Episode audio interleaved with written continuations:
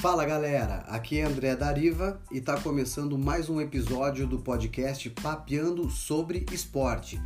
E hoje vamos falar sobre o Zidane e a Copa de 98. Zinedine Zidane, o Zizu, carrasco do Brasil em duas Copas. Vamos lá. Que o Brasil perdeu a Copa da França em 98 por 3 a 0, com dois gols dele e que ele acabou com o jogo, isso todo mundo sabe.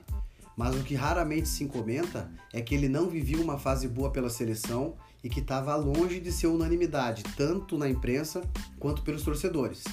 Vamos voltar um pouquinho para entender isso.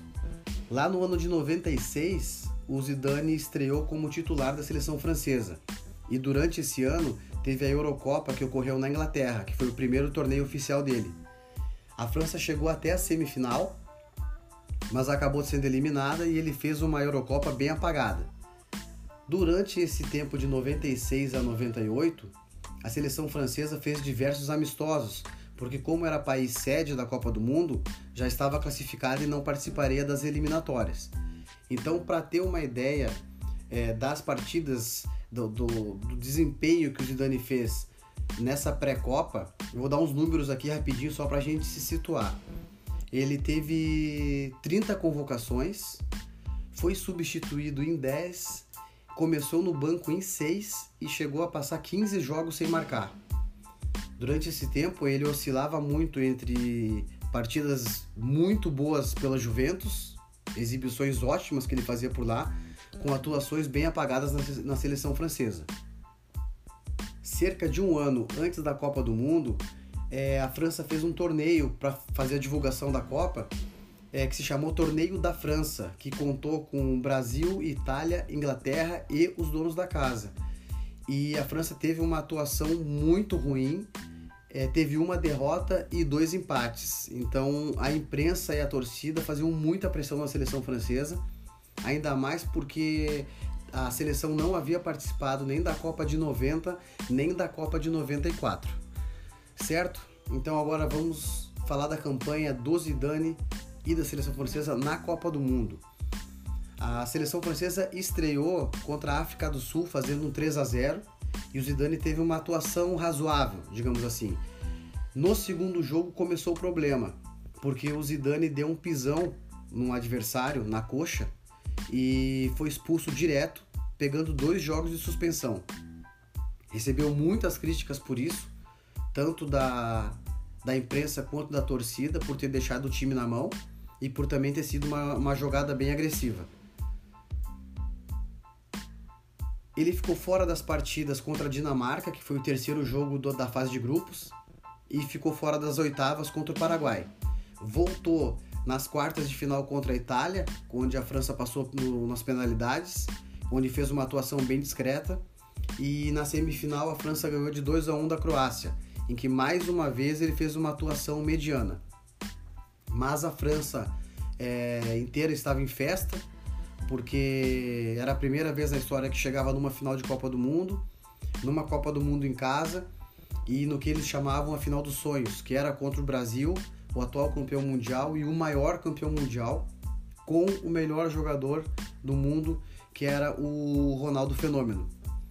Então, todos os franceses colocavam muita esperança no Zidane, que apesar de ter feito uma Copa bem mediana, que ele pudesse finalmente brilhar o futebol dele da Juventus e conseguir dar o título para a França.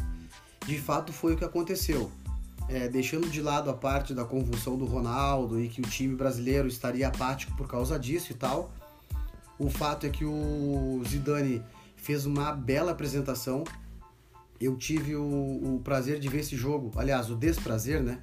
De ver esse jogo alguns dias quando passou na Sport TV e realmente ele fez uma atuação muito, muito boa na final. Ele destruiu o jogo, fez dois gols de cabeça em escanteio e deu o primeiro título da França. É, Para comprovar essa, essa, esse fato que o Zidane não fez uma boa Copa do Mundo, na época a eleição de melhor jogador da Copa ainda era feito antes da final, assim como foi em 2002 que o Oliver Kahn falhou na final e o Ronaldo fez dois gols, só que já tinham dado o prêmio de melhor jogador pro goleiro alemão. E então só para situar, antes da final que teve a eleição dos jornalistas, o Zidane não ficou nem entre os três melhores da Copa. Sendo que o Ronaldo foi escolhido o melhor jogador da Copa, o Suker ficou em segundo, que era o jogador da Croácia, e em terceiro ficou o Thuram, que era da França. Então aí dá para ter uma ideia que realmente a Copa dele não foi muito boa até chegar na final e fazer um jogo que ele desequilibrou a favor da França. Essa é a história do Zinedine Zidane na Copa de 98. Quase todo mundo, inclusive eu, tinha essa tem ou tinha essa impressão de, de, de levar na cabeça o jogo final e que ele teria feito uma, uma Copa do Mundo espetacular, é, levando a França até a final e não foi bem assim. Ele fez uma Copa bem mediana, o time da França era muito bom e na final realmente ele desequilibrou.